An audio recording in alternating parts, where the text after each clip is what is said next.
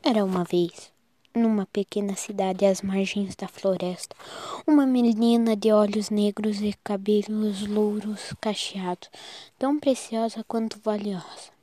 Um dia, com um retalho de tecido vermelho, sua mãe costurou para ela uma curta capa com capuz.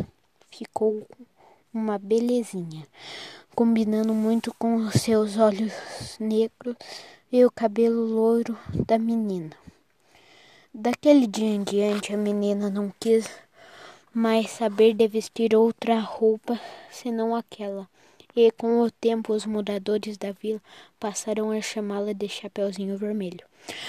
Além da mãe, Chapeuzinho Vermelho só tinha uma avó bem velhinha que nem conseguia mais sair de casa. Morava numa casinha no interior da mata. De vez em quando ia lá visitá-la com a sua mãe e sempre levava alguns mantimentos. Um dia a mãe da menina preparou algumas broas, a quais, as, a, a quais a avó gostava muito. Mas quando acabou de assar os quitutes, estava tão cansada que não tinha mais ânimo para andar pela floresta e, e levá-las para a velhinha. Então Chapeuzinho, então a mãe chamou a filha e disse: Chapeuzinho Vermelho, vá levar essas broas para a vovó. Ela, vovó, ela gostará muito. Disseram-me que há alguns dias ela não está bem. Com certeza não tem vontade de cozinhar. Vou agora mesmo, mamãe. Tome cuidado, não pare para conversar com ninguém e vá direitinho, sem desviar do caminho certo. Há muitos perigos na floresta. Tomarei cuidado, mamãe. Não se preocupe. A, a, mãe arrumou as broas em um cesto e colocou um pote de geleia e um tablete de manteiga. A vovó gostava de comer as broas com manteiga fresquinha e geleia. Chapeuzinho Vermelho pegou o cesto e foi embora.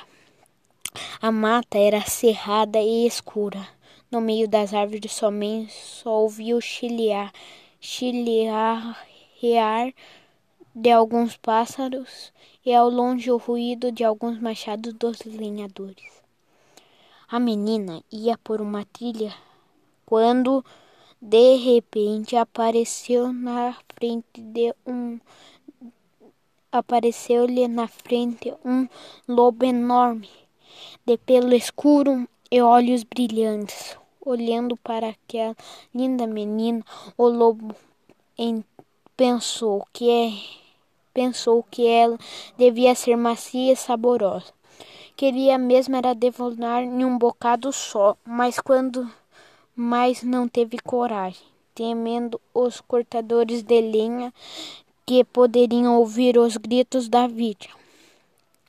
Por isso decidiu usar de astúcia. Bom dia, minha, é, bom dia, linda menina, disse com a voz doce.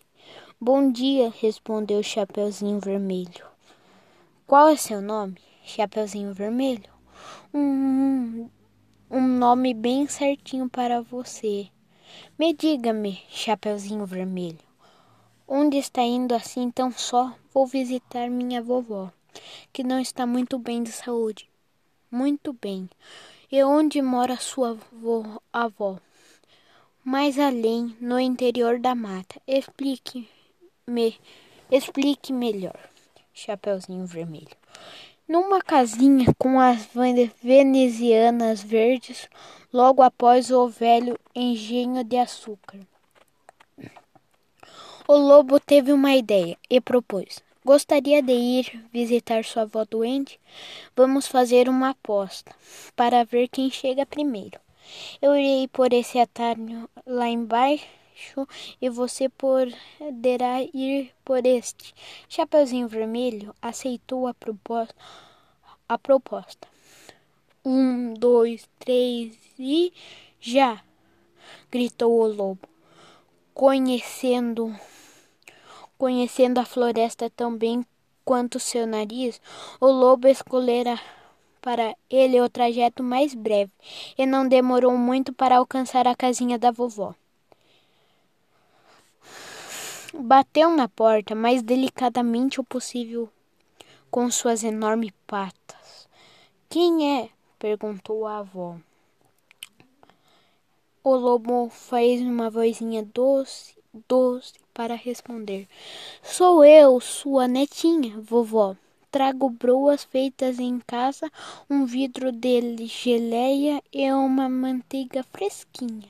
A boa velhinha que, tinha, que ainda estava deitada respondeu: Puxe a tranca e a porta se abrirá.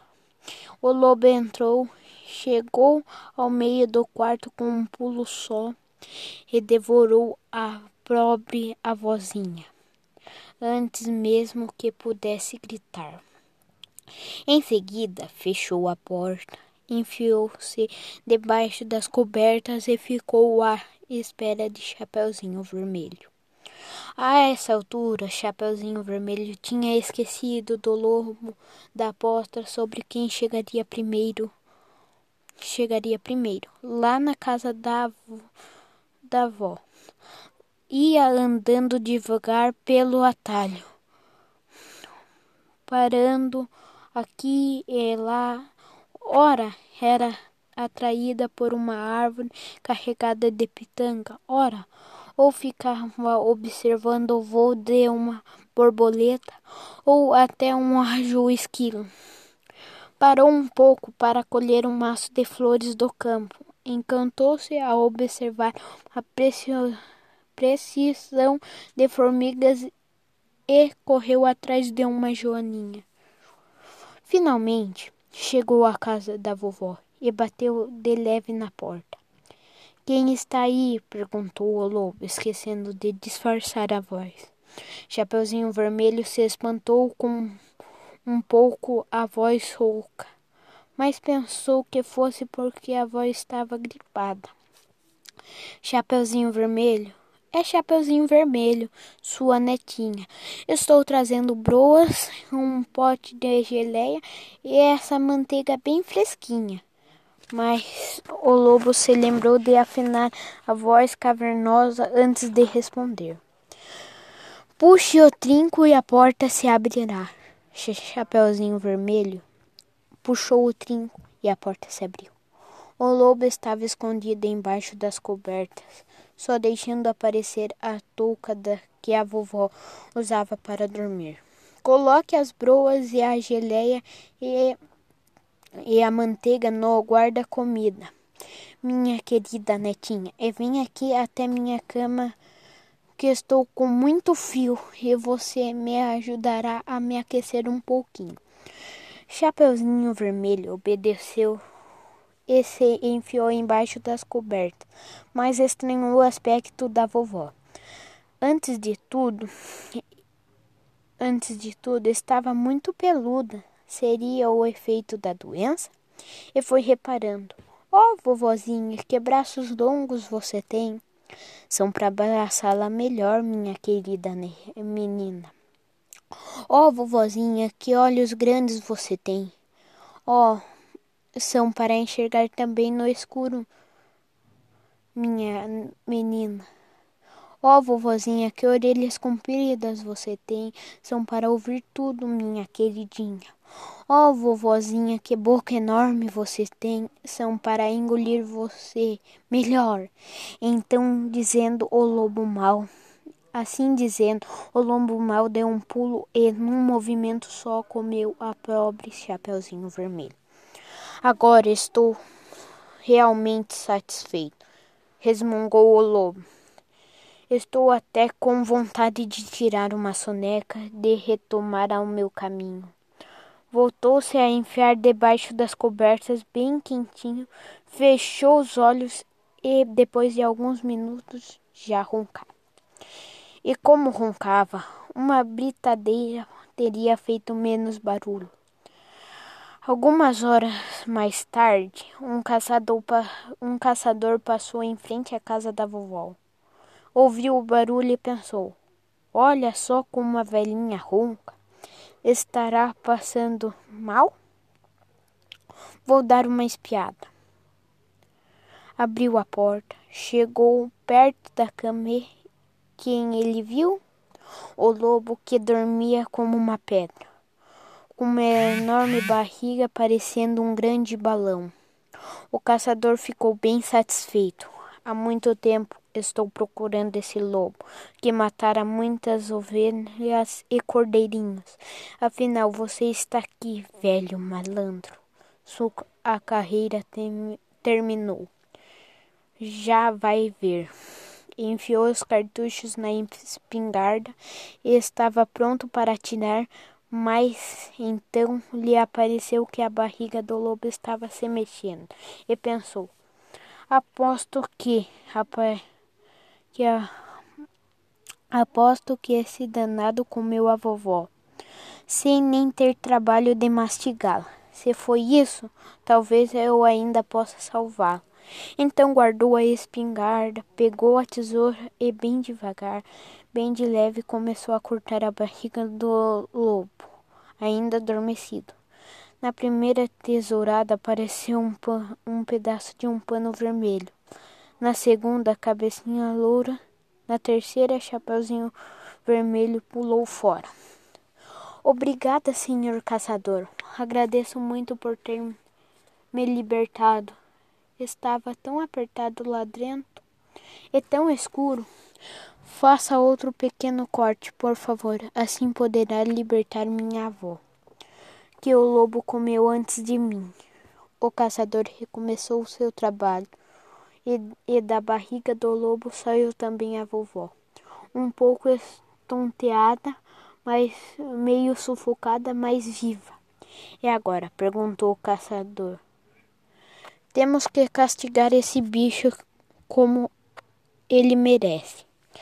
Chapeuzinho foi correndo à beira do córrego e apanhou uma, uma grande quantidade de pedras redondas e lisas entregou-as ao caçador, que arrumou tudo bem direitinho dentro da barriga do lobo antes de costurar os cortes que havia feito.